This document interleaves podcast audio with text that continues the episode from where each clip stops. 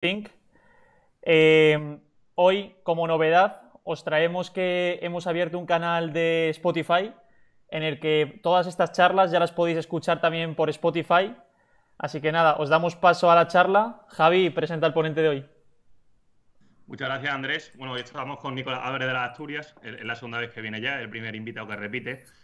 Muchos le conoceréis, es párroco de Santa María de Caná, que es una, parroquia, una parroquia Pozo de Es una de las parroquias con más feligreses de Europa. No sé, ¿cuánta gente va a Caná un domingo cualquiera, don Nico?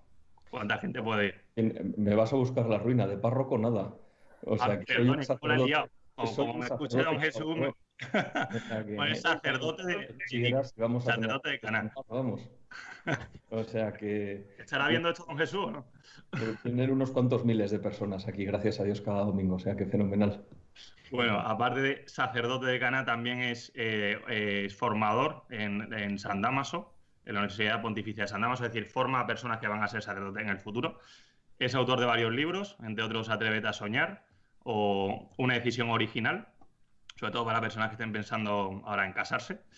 Y, bueno, decir que, la charla de hoy es, para que no sepa esta iniciativa, nació en marzo, en pleno confinamiento, con la idea de buscar respuestas para preguntas que tenía mucha gente. Por ejemplo, ¿por qué Dios permite la pandemia? ¿Está Dios detrás del virus? Pues era una pregunta.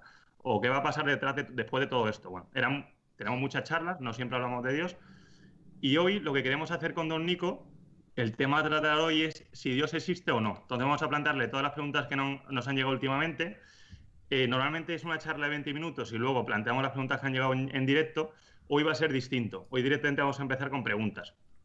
¿Por qué? ¿De dónde vienen estas preguntas? Bueno, tiene dos vías. El primer bloque es eh, Dios no existe, le hemos llamado, y son aquellas personas que creen que Dios no existe y nos han planteado pues sus argumentos. Eh, sí que es cierto que hace dos semanas vino Jorge Fernández Díaz, como sabéis, y bueno, dio una charla que tuvo, que se movió muchísimo, sobre todo por redes sociales. Hay mucha gente que le gustó, lo compartió, y a raíz de eso hay medios que lo vieron, incluso lo subieron. Entonces salieron medios como El Mundo, como El País, como Marca. Y a raíz de esto hay gente que entró en nuestra web, nos mandó muchos mensajes, y eran mensajes por lo general, eh, digamos, diciendo, oye, estáis locos, ¿cómo podéis pensar esto? Bueno, lo que hemos hecho es, cuando nos llegaban esos mensajes, pedíamos que nos enviasen sus argumentos, y lo que hemos hecho es recopilar una serie de argumentos de personas que no creen en Dios porque no creen en Dios, ¿no? Entonces, con Don Nico, primer bloque, le vamos a plantear estas reflexiones para que las rebata y nos dé su opinión. Y el segundo bloque son preguntas que no han llegado por Instagram por personas que entendemos, la mayoría serán creyentes, que creyendo hay cosas que no entienden. Entonces, el segundo bloque es, si Dios existe, entonces, ¿por qué? Puntos suspensivos. Entonces, son preguntas que empiezan por siempre por si Dios existe, entonces, ¿por qué? Y son de personas que creen. Bueno, pues damos paso ya después de este rollo, empezamos ya con el primer bloque. Eh, que es recordar que son argumentos de personas que no creen en Dios. Y la, primera dice así, es decir, el primer bloque decir que no son, como tal, no son preguntas, son reflexiones, digamos, porque no nos han planteado preguntas, directamente nos han dicho lo que piensan, ¿no? Entonces, uno, argumento número uno, don Nicolás, ¿está preparado o no? Sí, siempre sí, a ver. Hay alguno cañero, ¿eh? Vamos a empezar con, con uno más flojito. Argumento número uno, confundís la imaginación con la conciencia y con Dios. Dios y la conciencia es, fruto de vuestra imaginación. Es decir, Dios no existe, Dios es fruto de vuestra imaginación. Pensáis que Dios os habla, pero en, realidad al final lo que estáis escuchando es vuestra propia imaginación. En cuanto a la conciencia, lo mismo. Pensáis que existe la conciencia, pero realmente es vuestra imaginación. Vosotros paráis, pensáis y lo que estáis escuchando es vuestra propia imaginación. ni Dios ni la conciencia existe. ¿Qué diría ante ese argumento? Vale, bueno, eh, como todavía no he tenido ocasión en esta segunda vez agradeceros la invitación, pues lo hago ahora antes de, responder a esta pregunta o, a estos argumentos. Y luego lo segundo, lo dije ya la otra vez, em, eh, pero no, necesariamente los que van a ver esta, esta charla vieron la anterior o lo que sea, ¿no? Em, o sea, yo no, no tengo particular pretensión de convencer a nadie, sino sencillamente de entablar un cierto diálogo con personas que, por lo que has dicho, eh, tienen pensada su postura. Y en esa medida, pues es una alegría. O sea, que hay personas que tienen pensada la manera de estar en el mundo y la manera de vivir y han llegado a una serie de conclusiones. Bueno, y, en eso me parezco a ellos, porque yo también tengo pensada mi manera de estar en el mundo. Entonces, bueno, ellos eh, han dado ahí una, o esta persona que, me has enviado, ¿no? Y pues ha dado una serie de razones o modos de ver, y ahora dialogo con esa persona bueno, con la pena de que es un diálogo que se corta, porque eh, no sé quién es, quizá me está viendo, pero no, no puede interactuar, pero bueno, a mí lo que él dice me hace pensar, lo que yo digo, ojalá esa persona le haga pensar, ¿no? Y eso es un poco eh, de lo que se trata. Entonces, vamos a ver, hayan aparecido, o por lo menos tal y como tú has resumido ese razonamiento, tres palabras. Ha aparecido la palabra imaginación, ha aparecido la palabra conciencia y la palabra Dios. Entonces, bueno, me parece de entrada que eh, con la imaginación nadie tenemos ningún problema, es algo de lo que tenemos experiencia. O sea, yo estoy ahora mismo en Pozuelo eh, a 33 grados a la sombra y no tengo ninguna dificultad en imaginarme eh, en la playa con una, con una brisa maravillosa y bueno, y en fin, es un triste consuelo porque sigo estando en Pozuelo, pero vamos, soy capaz de imaginarme perfectamente en la playa, o sea, de la imaginación tengo experiencia me parece que de la conciencia se puede decir lo mismo. O sea, yo, de la misma manera que no veo la imaginación, pero puedo imaginarme cosas, o sea, yo sé o tengo experiencia de que ante determinadas realidades yo digo, esto es bueno, esto es malo. O yo digo, esto me conviene hacerlo, esto no me conviene hacerlo. O sea, yo sé que tengo un sistema de valores que me permite actuar en cada caso concreto de una manera determinada. De eso tengo experiencia. Eso es a lo que llamamos conciencia. Entonces, la conciencia es algo de lo que todos tenemos experiencia. Otra cosa distinta es ponerse de acuerdo eh, en cómo tiene que ser la conciencia. Ahí probablemente habría mucho que discutir o mucho que debatir. Porque la gran pregunta, en definitiva, que hoy en día está sobre la mesa es si todas las personas pueden llegar a un punto común en el que dicen todas las conciencias están de acuerdo. Ese es, el, ese es el gran problema. Si mi sistema de valores es un sistema de valores tan mío que yo puedo decir yo lo pienso así, tú lo piensas así, o si hay un punto en el que todos estamos de acuerdo. Ese, ese es el punto difícil de la conciencia. Porque yo podría decir, bueno, es que en mi sistema de valores matar está bien. Te voy a decir, no, es que en mi sistema de valores matar está mal. Entonces, el gran problema no es, no creo yo, quizá esa persona, eh, eh, o, tú lo has expresado mal o, quizá lo, lo, ha pensado de otra manera, digo, pero la experiencia de que nosotros en nuestro mundo interior juzgamos a las cosas por buenas y malas, claro que lo tenemos. Otra cosa es si yo considero que mi conciencia es completamente independiente o si yo considero que mi conciencia es como una ventana que me abre a reconocer que hay cosas que son buenas en sí, por ejemplo, respetar la vida de otro, y que hay cosas malas en sí, por ejemplo, quitarle la propiedad a otro. Eso, me parece que es donde podría estar la discusión, sobre todo en cuestiones más, eh, en, ejemplos como más difíciles de percibir. Bien, eso sobre la conciencia. Yo creo que en principio eh, creo que con esa persona llegaríamos al acuerdo de que la conciencia no es fruto de una imaginación, sino que, claro que existe, otra cosa es ver cómo la entiendo. ¿no? Claro, de Dios no tenemos experiencia. O sea, Dios se diferencia de la, de la imaginación y se diferencia de la conciencia, que yo no tengo una experiencia clara interior de Dios. Es verdad. O sea, yo puedo tener experiencia de algo y decir, bueno, vete tú a saber si es Dios o que he tenido una mala digestión o que, o sea, yo qué sé. O sea, que es verdad, de Dios no tenemos experiencia. O por lo menos no tenemos una experiencia clara. Entonces, la gran cuestión es si efectivamente el hombre está capacitado para llegar a conocer cosas de las que no tiene experiencia inmediata. Esa es la gran cuestión. Por ejemplo, yo no tengo experiencia de lo que significa, em, pues no lo sé, eh, tener un hijo, porque no lo tengo. Pero probablemente con la razón puedo llegar a la conclusión de que la gente tiene hijos. Y puedo llegar a la conclusión de que tener hijos debe significar una serie de cosas. Yo no tengo una experiencia inmediata, pero puedo llegar efectivamente, sin ninguna duda, a que la gente tiene hijos. Entonces, yo puedo llegar a concluir que Dios existe, aunque no tenga experiencia de él. Bueno, hay, hay muchos filósofos que han llegado a la conclusión de que sí.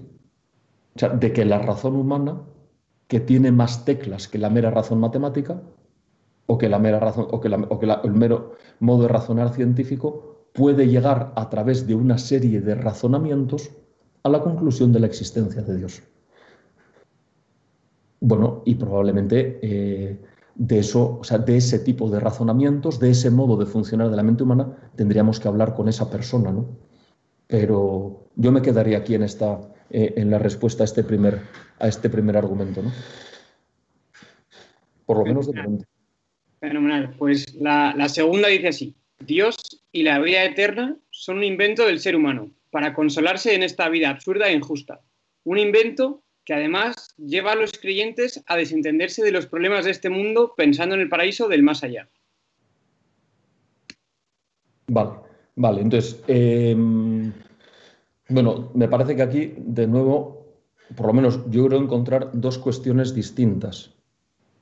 O sea, una primera cuestión es, efectivamente, si Dios y la vida eterna existen, y otra cosa es las consecuencias que tienen en la vida de las personas creer que Dios y la vida eterna existen. O sea, son dos cosas distintas. Entonces, respecto a lo primero, me parece que es verdad, o sea, es verdad que a veces la vida es muy dura y muy difícil. Y que por lo tanto las personas necesitamos consuelo. Me parece que está clarísimo. Y también es verdad que la vida muchas veces es muy bonita y que uno desearía que durase para siempre. O sea, las dos cosas son verdad. Necesitamos consuelos, deseamos que el bien dure para siempre. Entonces, la gran cuestión es si esos deseos y ese consuelo encuentran respuesta a Dios porque Dios es verdad o es sencillamente un invento. O sea, esa es la gran cuestión. Eh, no, los voy a poner un ejemplo, perdona, digo, porque este tipo de ejemplos a veces digo, no, son del todo delicados ¿no? o, podrían malinterpretarse. Pero, no sé, imaginaos que, un médico entra en, el, eh, en, la habitación de un enfermo en el hospital eh, ante una persona que está muy mala y le dice a la persona y a la familia que le está cuidando, le dice, no te preocupes, te vas a curar. ¿Te vas a curar? Claro, si esa frase es mentira y la persona se muere, a la familia a la que le ha dado esperanzas le ha hecho polvo. Ahora, si esa frase es verdad, la esperanza que le ha dado a esa persona y al enfermo les ha puesto en una situación psicológica verdaderamente de desear curarse. Entonces, el gran problema, volvemos a lo mismo, no es si la existencia de Dios consuela o no consuela, el gran problema es si existe verdaderamente o no existe. Claro que si Dios no existe, la vida es mucho más puñetera. Y que si Dios existe, la vida es muchísimo mejor. O podría ser muchísimo mejor. Entonces, volvemos a lo anterior. O sea, que una cosa haga la vida mejor no quiere decir que sea un invento humano. O que, una cosa haga la vida peor no quiere decir que sea falsa y que sea eh, eh, una afirmación de un pájaro del mal agüero. O sea, la cuestión es la realidad. Entonces, la cuestión es si la realidad de Dios existe. Bueno, y eso, insisto, me parece que es lo que la razón humana es capaz de demostrar a través de una serie de razonamientos. O algunos filósofos han sido capaces, o algunos otros que no han sido capaces, han llegado a la conclusión de decir es que es mucho más razonable pensar que hay un Dios que está detrás de todo esto que su contrario. Bueno, entonces eso sobre así es un invento o no es un invento. O sea, parece que habría que plantearlo de otra manera. Y luego, respecto a las consecuencias de creer en Dios. Hombre, ahí, claro, uno piensa en la cantidad de miles de millones de personas que han creído en Dios a lo largo de la historia, que hay gente que habrá creído en Dios y eso le ha llevado eh, a tumbarse a la Bartola y pasar de todo. Digo, pues imagino que alguno habrá. Ahora, fijaos, en el caso de los que creen en el Dios cristiano, por hablar así. El tío que cree en el Dios cristiano, según abre la Biblia, se encuentra el mandato de Dios de trabajar. Cultivad la tierra y, y, sometedla. Y llega al Nuevo Testamento y encuentra con San Pablo que dice, el que no trabaja, que no coma y se encuentra con los papas que hablan de la doctrina social de la Iglesia y que insisten en que eh, el cristiano tiene la obligación de transformar el mundo y de hacerlo más humano y mejor. y se encuentra con el Papa Francisco, que ha escrito una encíclica sobre la ecología y que tiene una enorme preocupación por, por que el mundo sea mejor y lo cuidemos entre todos. Bueno, y se encuentra la historia de las órdenes religiosas de personas que han dedicado su vida a entregarse a los pobres y a cuidar a los enfermos, o lo que queráis. O sea, precisamente en el caso del cristianismo, de otras religiones no sé tanto, pero en el caso del cristianismo, el creer en Dios pues, ha llevado a muchísima gente a remangarse en este mundo y a tomárselo en serio. O sea, esa, segunda parte me parece que es muy matizable. O sea, que más bien hay creo que, o sea, que quizá habría que tener en cuenta estos datos, ¿no? Bueno, don Nicolás, muchas gracias. Gracias por venir por segunda vez, eso lo primero. Y lo segundo que yo voy a por, a por esta tercera pregunta. Y dice así, el cristiano es una persona sin libertad, ya que tiene un amo. El cristiano es una persona que no se quiere a sí mismo y necesita humillarse ante un ser superior. Esto es simplemente una, una consecuencia de la falta de amor propio.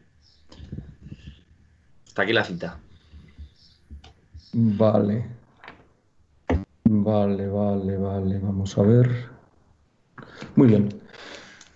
Bueno, quizá una primera cuestión. Eh, antes de entrar, digo, para ver si encontramos un, terreno común, ¿no? O sea, que quizá, que quizá pueda, eh, bueno, yo pueda encontrarme cómodo eh, en este diálogo con una persona a la que no conozco y esta persona también quizá pueda encontrarse cómoda con mi respuesta, ¿no? me parece que un primer punto es caer en la cuenta que, efectivamente que los hombres somos libres y que nuestra libertad, sin embargo, es limitada. nosotros no tenemos una libertad absoluta. Es más, muchas veces la historia de las personas es la historia del intento de superar los límites con los que, encuentra, con los que se encuentra su libertad.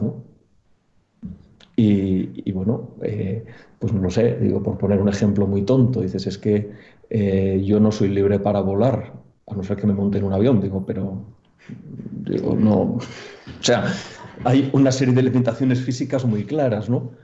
Y luego imagino que a todos en algún momento de nuestra vida, cuando han querido educarnos, nos habrán dicho esa frase de que tu libertad termina donde empieza la libertad de los demás. Como queriendo indicar que dices, bueno, sí, tú eres libre, o macho, pero date cuenta que vives con otras personas libres y eso de alguna manera te limita. O sea, no puedes hacer lo que te da la gana. Digo, si lo que te da la gana invade eh, el espacio de libertad del otro, ¿no? Entonces me parece que hay una cuestión inicial que es decir, vamos a ver, yo, yo tengo que funcionar sabiendo, bueno, que soy una persona que, que mi libertad no es absoluta y eso no es malo. O sea, si yo pienso que la libertad de los demás es enemigo de la mía, pues voy a vivir toda la vida incómodo. O sea, probablemente tengo que entender que el que mi libertad no sea absoluta no es un mal, sino que sencillamente es, o sea, tengo que aprender a vivir con la libertad que yo tengo. Eso me parece que es lo primero. Segundo, el tema de humillarse tema de humillarse ante Dios. Vamos a ver. Em, hay una, una, santa que en España le tenemos mucho cariño, digo, por, solo sea porque es española, que es Santa Teresa de Jesús, que decía que eso de que la humildad es la verdad. O sea, en definitiva, eh, cuando los cristianos decimos que tenemos que ser humildes, lo que queremos decir es que tenemos que reconocer nuestros límites o que tenemos que reconocer nuestra, nuestra verdad. Y hombre, mi verdad es que yo no me doy la vida a mí mismo.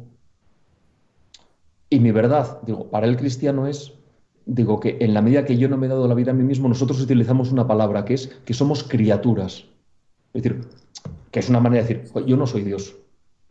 Sencillamente, ¿no? Entonces, digo, yo no sé si eso me humilla o no me humilla, pero el hecho es que yo no soy Dios. Entonces, tengo que vivir así, con la serenidad y decir, o sea, soy simplemente un hombre, que es mucho, ¿eh? O sea, ser hombre es mucho, pero, pero bueno, hay otros. Entonces, pues, sencillamente, no soy Dios, ¿no? Entonces, aceptar que existe Dios supone rebajarse. Bueno, quizá depende mucho de cómo pienses a Dios. Si tú piensas a Dios como capataz de esclavos, sí, es un fastidio creer en Dios, completamente de acuerdo, ¿no? Ahora, si tú piensas en Dios como Padre, que es en concreto lo que el cristianismo ha revelado, pues no sé, quizá cuando, cuando fuimos adolescentes eh, lo de tener padre nos fastidiaba un poco, porque nos parecía que limitaba nuestra libertad y necesitábamos emanciparnos de nuestro padre, pero, pero quizá no hace falta cumplir muchos más años para decir, es, mejor tener padre que ser huérfano. O sea, tener padre te sitúa en la vida mucho mejor que ser huérfano. Entonces, o sea, el cristiano no se siente eh, o no debería sentirse fastidiado por creer en Dios o esclavizado por creer en Dios, sino que lo que se siente es hijo. Y entonces eso le da un marco a los límites de su libertad muy bonito. Bueno, porque sencillamente entiende que son límites para nuestro bien, como cuando nos educaban nuestros padres y tuvimos la suerte de tener padres buenos. Y eso nos ha enseñado a vivir en la vida respetando la libertad de los demás. Y nos ha llevado a no creernos mejores que los demás. Yo no sé, pero si, se pudiese hacer el top 10 de los grandes criminales contra la humanidad, que no sé si se podría hacer, ¿eh? porque habría muchos candidatos, pero es fácil que los primeros puestos estuviesen gente no creyente. Es decir, personas que por pensar que no tenían nadie por encima se han pensado superiores a los demás. O sea, yo no, o sea, no me parece que el cristianismo eh, reduzca una moral de esclavos, como decía un filósofo del siglo XIX, ya un poquito pasado de moda, ¿no? Digo, me parece me parece que, ni, me parece que, como decía otro del siglo XX, que haya que matar al padre, digo, para poder verdaderamente ser independientes. Me parece que la vida es mucho mejor cuando uno tiene padre que cuando es huérfano. Y me parece que eso sirve también para hablar de Dios. me parece. Pues muchas gracias, don Nico. Eh, vamos a por la cuarta pregunta, que dice así. La fe es un invento para no buscar respuestas. Además, si supuestamente decís que la da Dios, ¿por qué Dios se la dado a unos y a otros no? Muchas gracias. Bueno, eh, vamos a ver, más bien, o sea, más bien me parece eh, que, la, que la fe, o sea, fundamentalmente lo que ofrece es una respuesta. O sea, decir que la fe es un instrumento para no buscar respuestas, no, o sea, la fe es un modo de encontrarlas. Entonces, en ese sentido, o sea, ¿qué es lo que ocurre? O sea, que la respuesta que da la fe es una respuesta que se basa bueno, por una parte, por una parte en el carácter razonable de lo que se dice, o sea, por eso podemos estar hablando aquí tranquilamente, o sea, porque no estoy hablando el lenguaje de los alienígenas, o sea, estoy hablando cosas que se pueden compartir o no, pero más o menos se entienden, o sea, que es una cosa razonable, pero en segundo lugar que se basa en la confianza. O sea, se basa en decir, bueno, yo acepto esta respuesta, bueno, porque, porque la persona que lo dice me merece credibilidad de vamos, de manera análoga a, que, a la que cuando voy al colegio o voy a la universidad y un profesor me enseña a hacer raíces cuadradas, digo, bueno, pues, pues no, creo que me quiera engañar. Digo, luego, o sea, de entrada me fío y luego ya a lo mejor lo entiendo. Y así es como aprendemos las cosas. Entonces, la fe en principio es encontrar respuestas que se basan en que algo es razonable, bueno, y en que yo me fío del que lo dice, porque, hombre, si, si, si quien lo dice yo considero que es Dios, digo, bueno, pues esta respuesta eh, bueno, esta respuesta me, sea, me sirve. Y me parece que si uno entiende que, la fe en concreto es respuesta, me parece que se resuelve bien ese problema de que muchas veces se hacen algunos decir, hombre, pero ¿por qué Dios a unos les da la fe, no se las da? Digo, me parece que la fe la encuentra quien busca. O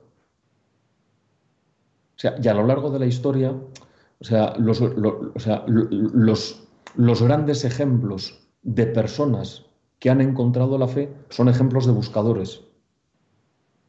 O sea, una persona que no se hace preguntas, pues claro, como la fe en definitiva es respuesta, pues ¿cómo va a encontrar la fe si no la tiene, no? Ahora, alguien que busca y que se interroga seriamente sobre las cuestiones difíciles y que a la hora de, interrogarse eh, no se cierra solo a una, a una única vía, sino que se abre a otras posibilidades y se plantea por lo menos como la hipótesis de que Dios haya querido transmitirnos algo, pues creo que encuentra la fe. Ya digo, ahí tenemos el caso, bueno, pues no sé, el caso clásico que se cita siempre es San Agustín, que ya he oído mucho, digo, pero en el siglo XX ha habido muchos conversos, muchas personas que, buscando en España eh, tiene mucha fama porque luego llegó a ser sacerdote, o sea que le tengo yo particular cariño, un filósofo que se llama Manuel García Morente, ¿no? que era un ateo convencido y a fuerza de preguntarse, pues descubrió la fe, ¿no? O sea que, bueno, yo respondería así, vamos.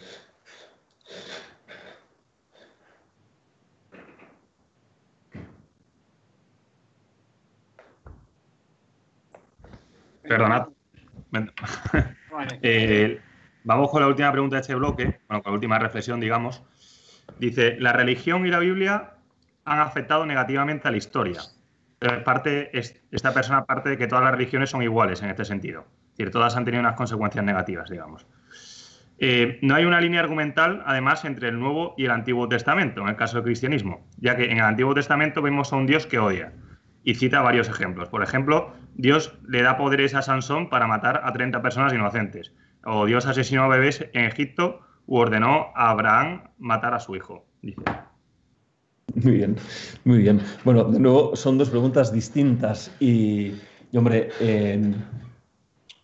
probablemente esa persona que, piensa que, todas las, religiones son iguales, bueno, o sea, entiendo que se refiere a, que, bueno, a que si considera que, efectivamente que Dios no existe, por tanto le parece que las religiones son falsas, bueno, pues le parece el cuento de la buena pipa en diversas versiones, ¿no? Entonces en ese sentido dirá que todas son igual de malas, pero hombre, eh, también probablemente esa persona esté de acuerdo que dentro de la posibilidad de cuentos con los que se pueda entretener a la humanidad, suponiendo que sean falsos, hombre, hay novelas de terror y novelas de amor, quiero decir, y las dos a lo mejor son igual de falsas, pero unas dan susto y otras entusiasman a la persona y le hacen desear cosas buenas, ¿no? Entonces, en ese sentido me parece que no todas las religiones son iguales, prescindiendo incluso de, la cuestión de la verdad, y que a lo largo de la historia hay religiones que incluso quien considere que sean falsas dice, bueno, pues estas historias que algunos han tomado como verdaderas han servido para transmitir en el mundo una serie de valores que caramba son buenos. Yo, en fin, aquí mis cuatro ilustres entrevistadores probablemente erais muy jóvenes entonces, pero, o quizá, bueno, jóvenes, quizá ni siquiera habíais nacido, pero no, sí, nacido probablemente sí. Ya no me acuerdo qué año se, votó la Constitución Europea, que España fue el primer país en votarla, y dijimos todos que sí, y, luego el resto de Europa dijo que no y se fue a paseo, la, famosa Constitución que nunca salió, ¿no? y antes de que esa Constitución de la Unión Europea se votase, hubo un debate bueno, razonablemente intenso, o sea, razonablemente intenso, para ver si en el proemio se hacía una mención a las raíces cristianas de Europa, que al final no se metió. Pero ¿por qué había toda esa batalla? O, ese empeño de algunos. Hombre, porque era de alguna manera reconocer que la Europa que nosotros conocemos hoy, que hombre, culturalmente de cristiana parece que hoy en día tiene poco o no mucho, sin embargo, no es posible explicarla sin el cristianismo. Y que muchas de las cosas de las que nos enorgullecemos de alguna manera tienen que ver con un cristianismo vivido en siglos anteriores. O sea, muchas cosas. O sea, por ejemplo, es mucho más fácil que la democracia cuaje en una visión del mundo en la que se dice que todos los hombres son iguales y tienen la misma dignidad, porque todos son imagen de Dios, que en, una, que en una cultura en la que la religión habla de un sistema de castas. O sea, es mucho más fácil que cuaje. Y así muchas otras cuestiones.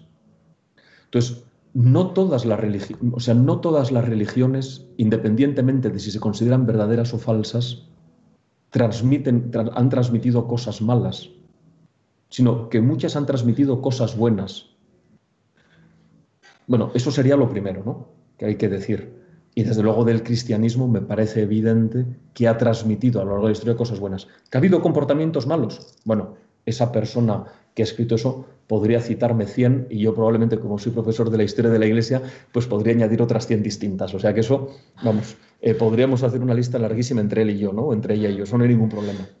Pero vamos, decir que el cristianismo no ha transmitido una serie de valores muy buenos, gracias a los cuales nosotros estamos donde estamos, o sea, me parecería más difícil de probar.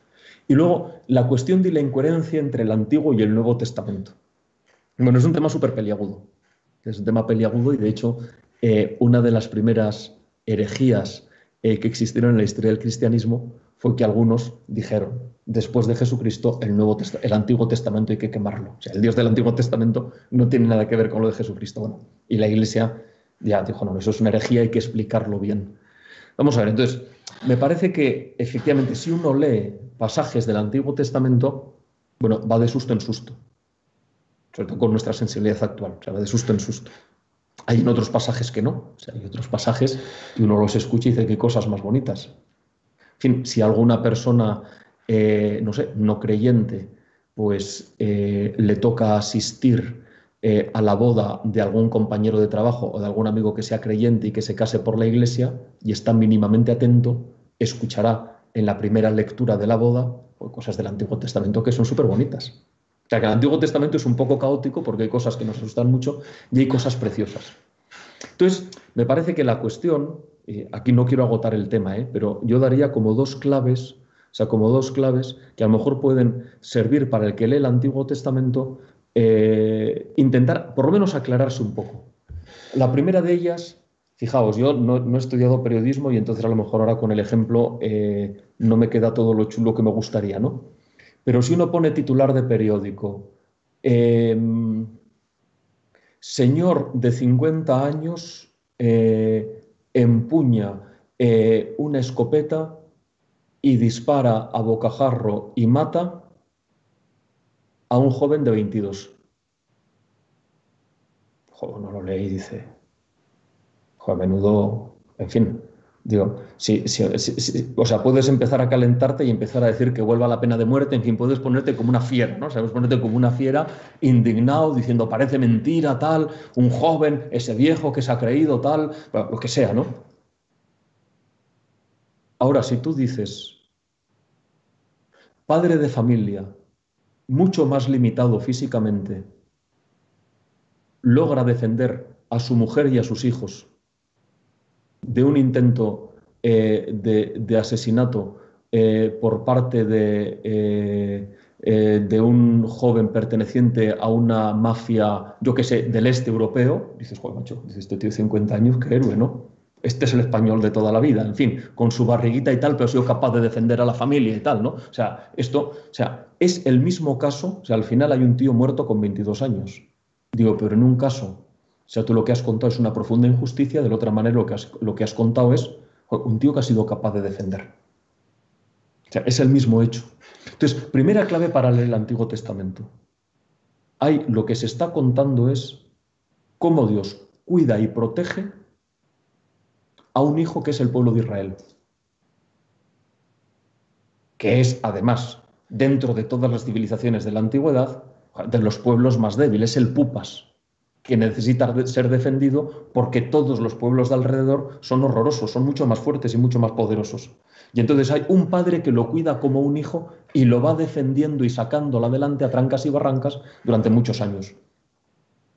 si tú lees así el Antiguo Testamento, bueno, sigue habiendo cosas que te escandalizan y que te asustan, dices, pero ese es el, me parece que ese es el primer modo de leerlo, porque eso es lo que quiere contar el Antiguo Testamento. El Antiguo Testamento lo que quiere contar es cómo Dios, como un padre, cuida a un pueblo que verdaderamente es muy pequeño y está en un sitio muy incómodo, porque es el cruce de las civilizaciones, que es donde se sitúa ahora mismo Israel, y, cómo lo cuida y lo va defendiendo de poderes mucho más fuertes. Primera clave. Y la segunda clave es la clave de la eh, si queréis, usted, eh, si, queréis de la, pedagogía, o sea, que es, en definitiva, cómo Dios va preparando un pueblo eh, en el que las personas son, bueno, pues un poquito, perdón la expresión, digo, un poquito rudas en lo que se refiere a lo moral, y cómo a poco lo va preparando para que cuando llegue Jesucristo, efectivamente, no hay color entre lo que él dice y lo que se dice el Antiguo Testamento, por lo menos algunos lo entiendan. Que ese es el punto. O sea, que en el Nuevo Testamento, por lo menos algunos de los que escucharon a Jesús lo entendieron y lo siguieron. Bueno, y los que lo entendieron y lo siguieron son precisamente judíos que llevan años escuchando, o sea, cómo Dios poco a poco ha ido, en fin, cambiándoles el corazón para que sean capaces de ser de otra manera. Entonces me parece que si uno lee así el Antiguo Testamento, sigue siendo, en fin, unos libros bastante complicados. Y dice, bueno, quizá de esta manera eh, las cosas cuadran y se entiende, se entiende, o por lo menos se explica de alguna manera qué es lo que se me está queriendo transmitir en, este, en esta historia. ¿no? Bueno, por ahí iría la respuesta. Fenomenal. Pues pasamos ya al, bloque 2, titulado Si Dios existe, entonces ¿por qué? En la que planteamos interrogantes de, gente que sí que es creyente, pero bueno, tiene, hay cuestiones, comportamientos o actos que, no termina de entender y que, pues, busca, una respuesta, ¿no? Entonces, la, primera dice así: Si Dios existe, es bueno y no crea nada malo, y antes de la creación no había nada, entonces, ¿por qué surge el infierno? Vale, entonces, eh, esta pregunta, tal y como me la planteas, se ve que proviene de una persona que no solo cree que Dios existe, sino que además es cristiana. O sea, me parece. O sea, porque aquí aparece el infierno, digo que en principio un tío que no es cristiano le puede sonar a, cuento chino. Entonces, eh, la, respuesta, o sea, la respuesta, eh, vamos a ver, digo, para, para, explicar esto, y si las demás preguntas provienen también de cristianos, si provienen también de cristianos, eh, me parece que es bueno que yo ahora explique o vuelva a explicar brevemente lo que expliqué en la primera de las charlas, que es, o sea, cómo los que somos cristianos intentamos aclararnos con Dios. me parece que, ese es el punto, ¿no? Digo, porque así es como los cristianos funcionamos, entonces es un modo un poquito peculiar. Entonces, los cristianos entendemos, entendemos, lo, he dicho antes, o sea, que la fe es una respuesta a algo que Dios ha querido transmitirnos. Entonces, cuando el cristiano se responde a preguntas, lo primero que hace es, ¿Dios ha dicho algo sobre esto? Y nosotros creemos que lo que Dios ha dicho se nos transmite en la Sagrada Escritura y en la tradición. Y que la Iglesia a lo largo de los siglos, leyendo la Sagrada Escritura, ha ido llegando a conocer, ha ido dando respuestas a este tipo de cosas. Ese es el modo en el que el cristiano más o menos responde. Entonces, ¿qué es lo que la iglesia... Entonces, ¿dónde aparece el infierno? Entonces, el infierno aparece como consecuencia de la libertad de las otras criaturas espirituales que Dios ha creado. O sea que en, la historia de la creación, en la historia de la creación, Dios creó un montón de cosas pero solo creó dos tipos de criaturas espirituales, el hombre y los ángeles. O sea, con los ángeles compartimos que somos criaturas espirituales. El infierno, ¿cómo surge? Como consecuencia del mal uso de la libertad de los ángeles, que sitúa a, esas, alguna parte de esas criaturas espirituales en una situación de completa lejanía de Dios. De la misma manera que el infierno existe para los hombres como consecuencia de la libertad que también tenemos como criaturas espirituales. Y que es la consecuencia de una libertad vivida con deseo de vivir alejado de Dios. Así es como, así es como, así es como los cristianos respondemos a esa pregunta. O sea, no tiene que ver con que Dios crea el infierno, sino que es consecuencia de un uso equivocado de algo buenísimo que Dios dio a los ángeles y a los hombres, que es la libertad. Insisto, un no cristiano escucha esto y se queda exactamente igual que al principio. Un cristiano se caracteriza por buscar reflexionar a partir de aquello que Dios nos ha dicho, porque se fía de que Dios no nos ha contado un cuento chino, sino que verdaderamente nos ha transmitido algo para que entendamos las cosas difíciles. Y efectivamente, entender la existencia del infierno es muy complicado. Solo si sabemos de la existencia de los ángeles y de la existencia de los hombres y del mal uso de la libertad, podemos entender dónde aparece esto siendo Dios bueno. Más o menos. Bueno, pues la segunda dice así. Si Dios existe y es creador de todo lo visible y lo invisible, ¿también lo es del mal? Si Dios existe y es perfecto, ¿por qué crea algo tan imperfecto permitiendo dolor, sufrimiento y atrocidades a diario? Vale, entonces fíjate, eh, entonces aquí entramos con un tema, o sea, que tiene que ver con el sufrimiento. Entonces, mira, eh, sobre el tema del sufrimiento hay que andarse con mucho ojo. Em, ¿Por qué? O sea, por dos motivos. O sea, el primero es porque el sufrimiento em, es muy distinto O sea, se ve de una manera muy distinta cuando uno piensa sobre él que cuando uno sufre. Entonces, o sea, la cosa cambia muchísimo. Yo no sé, digo, si algunos de los, eh, de los oyentes de esta o videntes de esta, de esta sesión les gusta leer, hay un libro de C.S. Lewis que se llama Una pena en observación, o que habla de este tema de una manera súper interesante, porque cuenta la historia. C.S. Lewis, como muchos sabréis, es un filósofo inglés muy potente y, relativamente fácil de leer del siglo XX, que teorizaba sobre el sufrimiento estupendamente bien hasta que se le murió su mujer. Y en ese mismo momento su discurso sobre el sufrimiento cambia radicalmente. O sea, porque ahora ya no es un tío hablando del sufrimiento, sino que es un tío que sufre. Bueno, si a alguno no le gusta leer y le gusta el cine, hay una película preciosa que, se basa en, la historia de C.S. Lewis y, en ese libro que se llama Tierras de Penumbra, más que unos actorazos. Entonces es una película que... Entonces, primero, ante la pregunta del sufrimiento, ojo, ojo digo, porque, porque estamos hablando de algo que cuando uno sufre eh, bueno, eh, intentar buscar explicaciones más bien te puede molestar que otra cosa. Y segundo, porque nos encontramos con una realidad misteriosa. O sea, misteriosa en el sentido, en el sentido de que, em, de que las cosas que podemos decir no, no, no terminan de abarcar todo.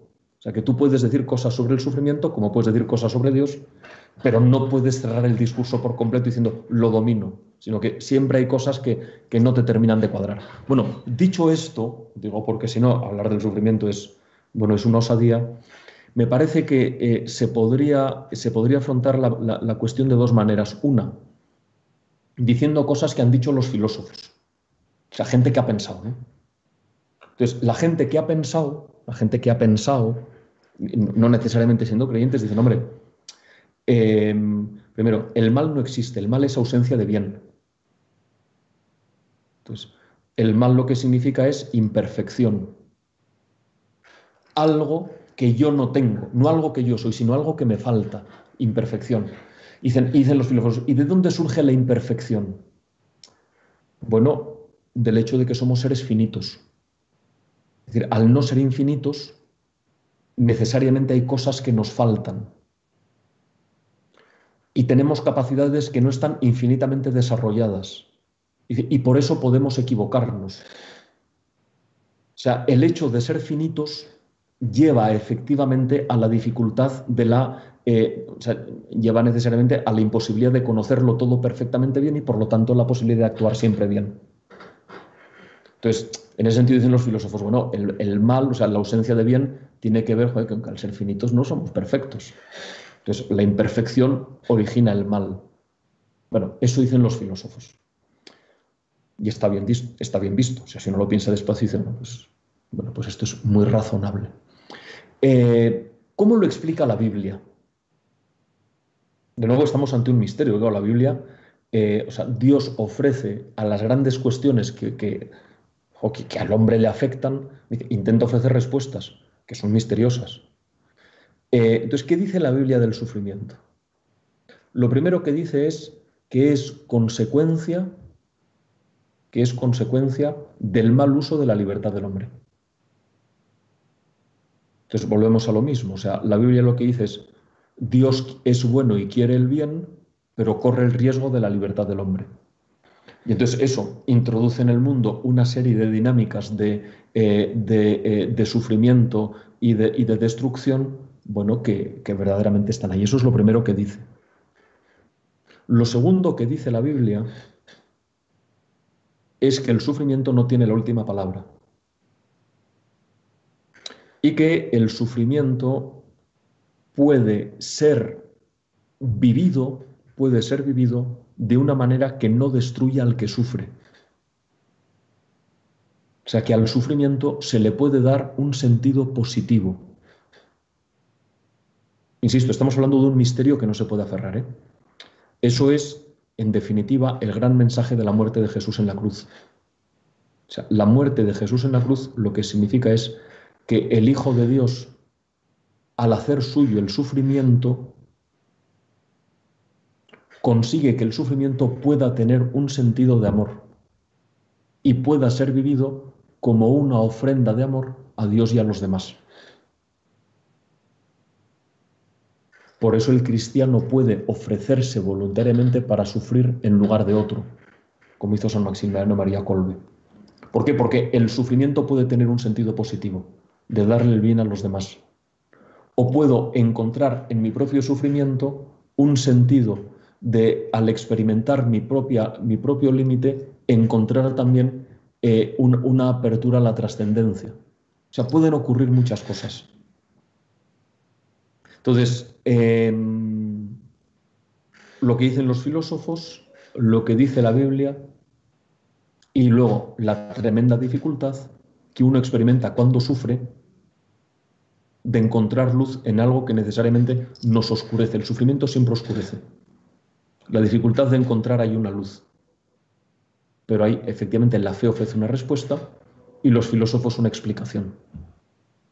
Para quien sufre es mucho mejor la respuesta que la explicación, porque la respuesta le permite a uno darle sentido, darle sentido a eso que ocurra.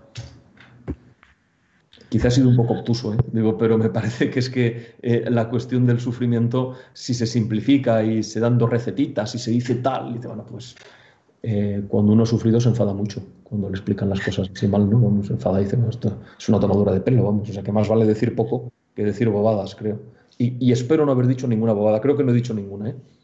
No, no lo ha dicho. De hecho, ha sido bastante realista, que también me bien y ejemplificando. Y dicho esto, que ha habido mucha actividad en el chat, antes de hacerle las dos preguntas, eh, como ha explicado mi amigo Javier al principio, eh, lo que hemos hecho es eh, recopilar preguntas a lo largo de la semana. Entonces, que muchas de las preguntas que hay en el chat no va a ser posible que directamente se las digamos a, a, usted, don Nicolás, pero bueno, que muchas están muy relacionadas con lo que estamos diciendo, o sea, que no se van para nada del tema.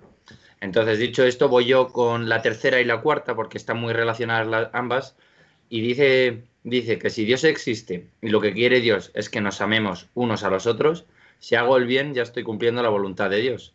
De ser así, ¿iría al cielo aunque no me confiese o no crea? ¿De qué sirve creer o no o confesarse?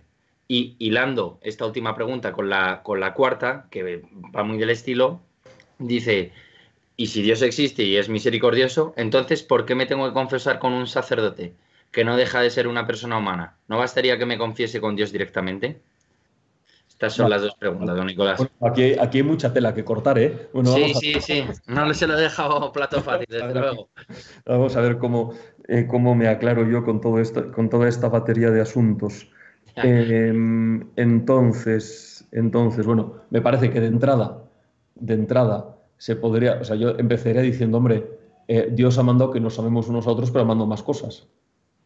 O sea, que puestos a decir, Dios también ha mandado que la amemos a Él. Digo, es un pequeño detalle, ¿no? O sea, que el primer mandamiento, digo, si el que ha hecho la pregunta es cristiano o de traducción judía cristiana, sabrá que el primer mandamiento es amarás al Señor tu Dios con todo el corazón, con toda tu alma y todo tu ser, y al prójimo como a ti mismo. O sea, que, o sea, lo de decir, no, basta amarse unos a otros, de hombre, en fin, quizá nos hemos olvidado del primer punto que parece que a Dios algo le interesa. Digo, porque por algo. Entonces, eso sería una primera cuestión, digo, a no olvidar del discurso, ¿no? Pero bien. Y luego la segunda cuestión, claro, eh, no sé, eh, eh, tal y como lo has dicho, ¿eh, José, digo, a lo mejor eh, lo he entendido yo mal, pero parece que como, o sea, como si amar a los demás fuese fácil, ¿no? Dice, amamos a los demás y ya basta. Dice, eso, eso está chupado. dices, hombre, no sé, no sé. Yo de, economía no sé nada, o sea, que no sé nada, digo, pero entonces como no sé nada me hace gracia, aunque intuyo que debe ser importante, cuando de repente llega una noticia diciendo eh, se ha rebajado la previsión de crecimiento de España una décima. Bueno, y entonces que la bolsa tal, y estamos hablando de una décima, macho, o sea, una décima es para tanto. O sea, se ve que una décima es mucho, ¿no? Eh, en la cuestión de las previsiones económicas. O sea, ¿qué es lo que quiero decir con eso? Claro que lo del mandamiento del amor al prójimo, o sea, depende del tamaño del colador. O sea, si tú dices, como a veces dice la gente por amplificar, yo ni mato ni robo, y digo, bueno, sí, claro, o sea, si ese es el nivel, digo, pero, pero probablemente eh, en fin, los que, de los entrevistadores que, tenéis novia y estáis próximos a casaros, probablemente esperaréis de vuestra novia algo más que no os, robe, ¿no? O sea, que probablemente, mira, tú te has caído del susto, claro. O sea, de pensar que te vas a casar con una que simplemente no te va a matar y te va a robar, ¿no? o sea, que uno dice, amar a los... la silla, espectacular. Claro, claro. Que, es que incluso era pequeño, pero o sea, que el tema de amar, entonces, el, el tema de amar en serio, dice, hombre, tiene muchos matices. Y ahí es donde nosotros nos damos cuenta, o sea, cuando nos ponemos a amar en serio, pues, enseguida nos damos cuenta que defraudamos mucho y que muchas veces metemos la pata. O sea, si vosotros en vuestro noviazgo no habéis metido la pata todavía, digo, pues no, yo no me casaría, digo, porque hay que experimentar el asunto de lo que significa defraudar a la otra persona, tal, que se enfade. O sea, no, no es nada fácil eso de amar a los demás. Y entonces ahí es donde entra la confesión. O sea, ¿qué, qué significa la confesión? O sea, sencillamente que hay una respuesta, o sea, hay un remedio al hecho de que nosotros a veces hacemos las cosas mal. Lo voy a decir de otra manera. O sea, que solo podemos decir que hacemos las cosas siempre bien si nos conformamos, bueno, con puntuar en lo evidente. Pero en cuanto vamos al detalle, la liamos súper a menudo. Pero, y es que en esas cosas en las que la liamos súper a menudo, ahí es donde se juega el amor verdadero. O sea, eso es lo que esperará vuestra novia de vosotros y lo que vosotros esperáis de vuestra novia, no las cosas de abulto. Y ahí es donde entra. Entonces, ¿qué es lo que significa la confesión? Que ante esas cosas en las que nosotros efectivamente no terminamos de hacer las cosas bien, Dios nos perdona y nos da su ayuda. Entonces, claro que hay que confesarse. Vamos a decirlo de otra manera, digo, por ir por dentro. Claro que hay que aprender a pedir perdón, porque amar a los demás significa contar con la propia debilidad. Amamos como los débiles, metiendo la pata. Y por lo tanto necesitamos pedir perdón y que alguien nos perdone. Porque si no, no hay relación de amor que dure. Ahora bien, siguiente punto. Entonces, ¿por qué para pedir perdón hay que confesarse? Con un cura, encima con un cura, ¿no? Bueno, ahí me parece que hay una primera respuesta eh, que a un cristiano debería bastarle, así, de entrada, debería bastarle, que es decir, hombre, porque es que parece que está dicho por Jesucristo explícitamente. O sea, es que está dicho en el Evangelio. Por Jesús por dos veces. Antes de la resurrección y después de la resurrección. Entonces, de entrada, de entrada un cristiano dice, bueno, no, no sé si entiendo muy bien las razones, macho, digo, pero aquí dicho está, por dos veces. Digo, y, no por el Papa San Hormisdas, sino por nuestro Señor Jesucristo. Entonces, eso me parece que es un primer punto que tiene su interés. Luego, efectivamente, el cristiano que está convencido de que Jesucristo no es arbitrario, o sea, que no es arbitrario, dice, bueno, ¿y por qué Jesucristo nos ha puesto las cosas aparentemente tan difíciles de que para que Él nos perdone tengamos que pasar por un cura joder, con la vergüenza que me da y con el rollo que supone y lo que sea, ¿no? Dice, o sea, ¿habrá querido fastidiarnos o más bien es que detrás de esto hay algo? Entonces, me parece que, eh, sin querer enrollar mucho, habría por lo menos dos razones que me parece que, eh, bueno, que son, que, son claras, o sea, que son claras y que, y que probablemente permiten ver las cosas desde otra perspectiva, ¿no? La primera tiene que ver con la cuestión de la certeza. Vamos a ver.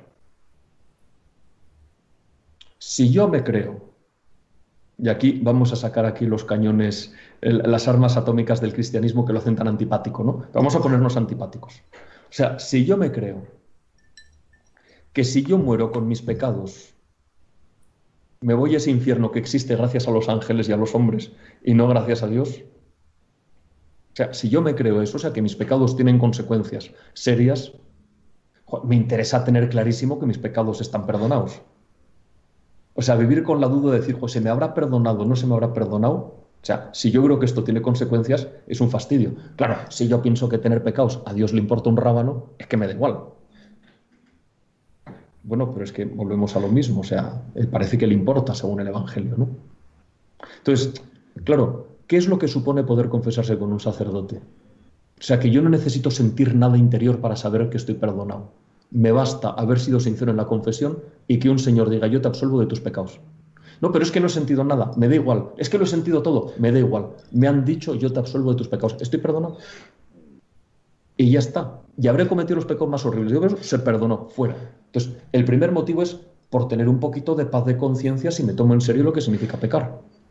Y el segundo motivo, el segundo motivo, claro, eh, tiene que ver, tiene que ver con lo que debería ser cada confesión. Entonces, San Juan Pablo II, San Juan Pablo II decía que cada confesión tenía que ser, él utilizaba esta expresión, un diálogo de salvación. ¿Qué es lo que quería decir con eso? Claro, que cuando tú confiesas tus pecados a un sacerdote, lo que se supone, o sea, lo que Dios espera es que ese sacerdote se haga cargo de lo que te pasa y porque se hace cargo de lo que te pasa, entre en tu problemática y te dé la luz de Dios y el consuelo de Dios, para que, no para que simplemente te vayas perdonado, pues eso basta darte la absolución, sino para que te vayas con una luz recibida de Dios que te permite en adelante mejorar tu vida. O sea, ese es el punto. O sea, que Dios no ha querido que el sacramento de la confesión sea simplemente para perdonar los pecados, sino para devolver al hombre al camino de la búsqueda de una, de una vivencia más auténtica y más sincera de su amor a Cristo. Y para eso necesita ayuda. Necesita que alguien se haga cargo de su problemática y le abra horizontes. Entonces, esos son los dos motivos. Habría otros, pero me parece que hacen bastante razonable la idea de que por ahí aparezca un cura. Claro, por eso, eh, cuña publicitaria, eh, estaría bien que hubiese más sacerdotes, eh, y hay que pedírselo a Dios. Y, en segundo lugar, estaría bien rezar para que los sacerdotes cuando confiesan, bueno, pues efectivamente no nos olvidemos que se trata de provocar un diálogo de salvación, no simplemente de dar un consejito y despachar al tipo. O sea, me parece que ese o sea, esos son los motivos. Quien haya tenido experiencia de lo que significa confesarse bien, entenderá que la posibilidad de confesarse delante de un cura es un chollo. O sea, solo lo vive con una, con una angustia terrible, uno, quien no se confiesa, Dos, quien ha tenido la mala suerte de al confesarse, bueno, pues encontrarse con que no lo han entendido o que no han buscado hacerse cargo de su problema. O sea, quien, quien se encuentra con un diálogo de salvación dice, joder, esto es un chollo, esto es estupendo. Yo estoy encantado de confesarme muy a menudo, vamos, o sea, a mí, me ayuda un montón, pero ¿por qué? Porque es diálogo de salvación. O sea que, bueno, eso es lo que... No sé si he respondido a toda esa batería, José, porque me has lanzado ahí. Me he de susto, imagínese. Así que... Está más que respondido, Nicolás, muchas gracias. Perfecto, pues vamos a por la siguiente pregunta. Esperemos que José haya encontrado otra silla para poder sentarse. Eh, y entonces Estoy haciendo penitencia de rodillas. entonces dice así: Si Dios existe y sabe lo que pienso, ¿de qué sirve rezar oraciones si es repetir todo el rato lo mismo? Vale, muy bien. Eh, bueno, entonces, ojo, porque la oración puede ser otra cosa. Lo que es que ya hablamos en la charla anterior de la oración cuando es diálogo con Dios. Entonces aquí estamos hablando, si he entendido bien la, pregunta, de las típicas oraciones de petición, de las típicas oraciones de petición o de lo que llamamos las oraciones vocales.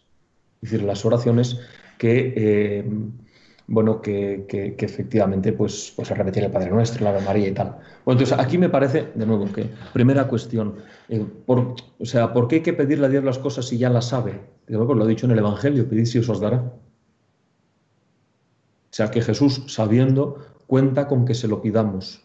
Y eso, volvemos a lo mismo. entonces, ¿por qué? Digo, por fastidiar, o sea, por hacerse el interesante, digo, pues ahora me voy a hacer de rogar, o sea, eh, o sea, ¿qué tipo de Dios es este que insiste en que le pida cosas que yo sé? Dice San Agustín, intentando entender y aclararse con esto, digo, para alimentar nuestro deseo y para purificarlo. O sea, porque si yo continúo a pedir a Dios lo que, lo que verdaderamente necesito, primero, alimento el deseo de eso que necesito. Segundo, puede ser que lo purifique, porque al poner en relación ese deseo con Dios quizá me doy cuenta que no es para tanto. O sea, que si yo me pongo, no lo sé, yo aquí no quiero ofender a nadie, pero si yo me pongo a pedir como un loco a Dios nuestro Señor, no sé, que gane esta tarde eh, mi equipo de fútbol, o sea, quizá la tercera vez que se lo pida, a lo mejor el Señor me dice, hombre, o sea, con la que está cayendo en el mundo, quizá eso no es lo más importante. O sea, a la hora de pedir, o sea, el insistir en la petición, cuando pongo mis deseos en relación con Dios, me, puedo dar cuenta de cuáles verdaderamente valen la pena y cuáles no. Y en tercer lugar, siempre San Agustín, digo, porque eso de alguna manera nos recuerda, o sea, que yo no soy O sea, que yo no soy el rey del mambo. Que eso es muy bueno. O sea, la oración de petición me, recuerda, o sea, que yo con mis manos no puedo conseguirlo todo. Ojo, y eso es muy importante. Hablábamos antes, ¿no? cuando eh, esas preguntas que hacían los que no creían en Dios, de lo de tener padre, ser huérfano. Pero es que el cristiano no es un hombre hecho a sí mismo. Sea, es alguien que sabe que muchas cosas las consigue porque se las dan. no las tiene que conseguir él. Y la oración de petición se lo recuerda. Eso por un lado, sobre la oración de petición, ¿no? O sea que, como veis, ayuda si uno la entiende bien. Y en segundo lugar, respecto a las oraciones vocales, pues mirad, porque educan nuestro corazón. A ver, a ver si soy capaz de explicarlo bien. O sea, eh, bueno, porque había, no, sé si sigue habiendo con todas estas reformas educativas, o sea, como una conciencia de que quien lee ese tipo de cosas educa su manera de hablar educa su manera de expresar sentimientos cuando uno lee poesía y es, poesía buena. En definitiva, enriquece su mundo interior. Porque claro, pretender que nuestro mundo interior, sin nada que nos venga de fuera, es una maravilla, hombre, si somos bastante, somos bastante torpes. Entonces, claro, si uno enriquece su mundo interior con cosas que le vienen de fuera, luego se expresa mejor, en fin, eh, liga mejor, en fin, lo que sea, digo, porque en definitiva ha sido capaz de expresarse mejor y de educar sus sentimientos. Las oraciones vocales van en el mismo sentido. Si yo tengo que relacionarme con Dios, con Dios, con Jesucristo, digo, claro, encontrarme con una serie de oraciones que dicen cosas muy bien dichas y, de una manera muy concisa, eso educa mi mundo interior. O sea, si yo rezo despacio el Padre Nuestro, de entrada mi corazón se habitúa a llamarle a Dios Padre que si no a lo mejor no se me ocurriría. Pero además educa mi corazón a que es más importante Dios que mis necesidades materiales, porque lo segundo es santificado sea tu nombre, eres más importante tú que yo. O sea, va educando mi corazón de una manera. Si yo rezo el Ave María, claro, digo unas cosas de la Virgen que la definen muy bien. La digo que es llena de gracia, la sitúa, hombre, la sitúa en un lugar bastante interesante la digo que es bendita entre las mujeres, luego le pido que ruegue por mí pecador, me reconozco como pecador, le digo que me eche un cable en la hora de mi muerte, que a veces se me olvida que me tengo que morir, pero estaría bien el momento que me muera hasta allí. O sea, educan mi corazón. Entonces, esas oraciones, si yo las digo sin pensarlas, bueno, pues, pues quizá no sirven para mucho, pero si las pienso, pues me educan tanto o más en la relación con Dios como me educaba leer El Quijote, eh, leer eh, a Galdós, que estamos en su centenario, o leer eh, las poesías de los románticos o, de Quevedo, que tenía mucha mala idea, yo qué sé. O sea que, en fin, ya lo siento, claro, si algunos de los que me escucháis sois muy jóvenes y en literatura ya nos hace esto, pues hacedlo. Digo, porque quien no lee literatura y no lee poesía y tal, pues tiene un mundo interior que acaba siendo muy, poco, muy pobre, ¿no? y lo mismo las oraciones vocales, me parece. Sí, sí, el Quijote sigue siendo lectura obligatoria, que está, está mi hermana está haciendo Bueno. Eh, ya para, para, terminar y unificando ambos bloques, le plantean la siguiente pregunta. ¿Qué se está perdiendo de este mundo una persona que no crea en Dios? ¿Y qué se está perdiendo una persona que, que ha creado un Dios a su medida? Bueno, claro, quien no cree en Dios, hombre, primero, primero se pierde o sea, se pierde una clave de interpretación de la realidad, quizá la última. Porque si es verdad que Dios existe, y existe, claro, entonces eso es una clave de interpretación de todo. Es lo que da sentido a la vida, es lo que da sentido a la historia, es lo que es verdaderamente la coordenada fundamental. O sea, si Dios existe, nos perdemos mucho.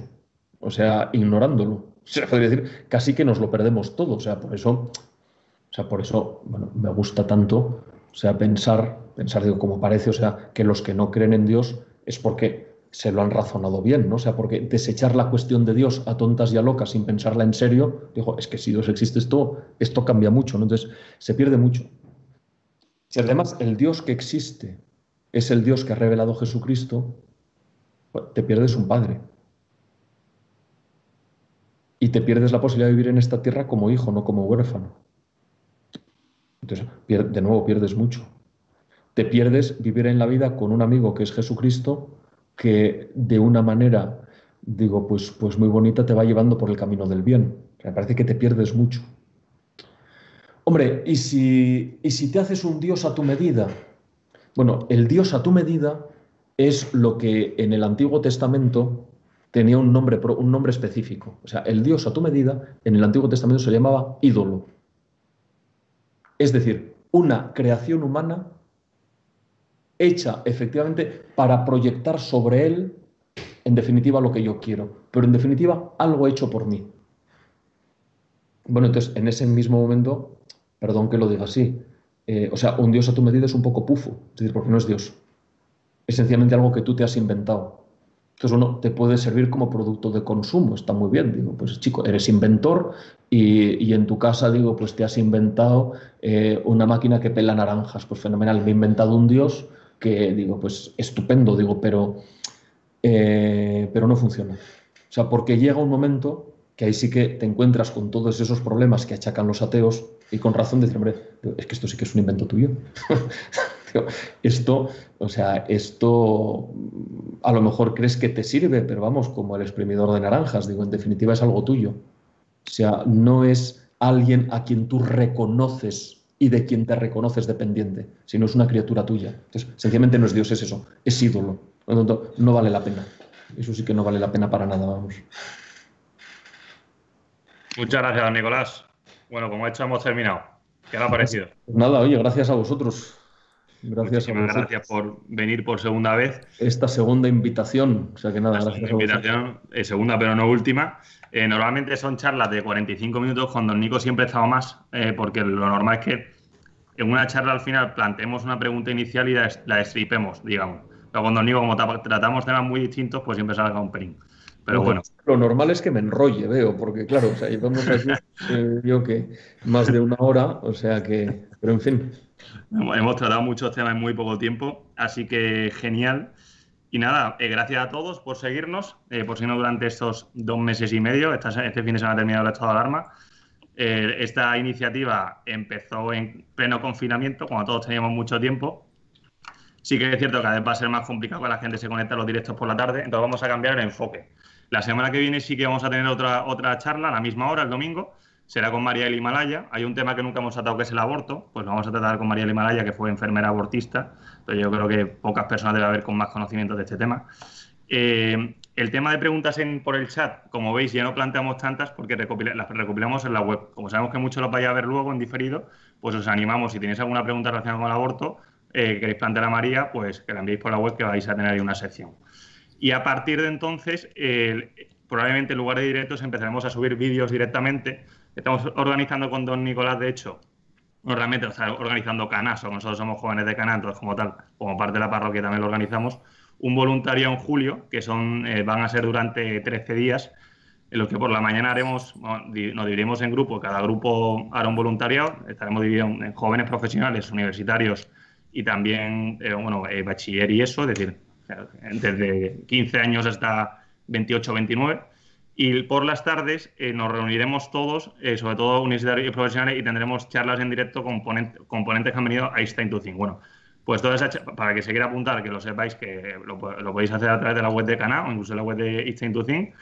Y para los que no podáis ir, pues esos vídeos lo que vamos a hacer es eh, luego editarlos y subirlos. Entonces, a lo largo del verano, después del domingo que viene, que tendremos otra charla, como decía, a partir de ahí lo que vamos a hacer es a lo largo del verano ir subiendo vídeos, quizás un pelín más cortos, pero en los que tratemos siempre un tema nuevo. Por ejemplo, transhumanismo con Benigno Blanco, he hablado con él, pues tratar ese tema que ya vino. Pues bueno, muchos temas. Y Jorge Fernández Díaz, eh, tenemos otra, otro vídeo pendiente para tratar un tema distinto. Bueno, pues ponentes que ya han venido ponentes nuevos, pues lo iremos subiendo. Entonces, para enteraros, os animamos a que sigáis los grupos de WhatsApp, que tenemos a 2.000 personas, pero va bajando, la gente se va yendo, así, así que si os mantenéis estaréis al tanto. Y, y nada, muchísimas gracias a todos una vez más y, muchas gracias, por supuesto, a don Nicolás, sobre todo, por habernos dedicado esta hora y cuarto. Eh, así que, que, nada, nos vemos el domingo que viene y un abrazo, un abrazo a todos. Muchísimas gracias, don Nico. Gracias a todos. Gracias a vosotros.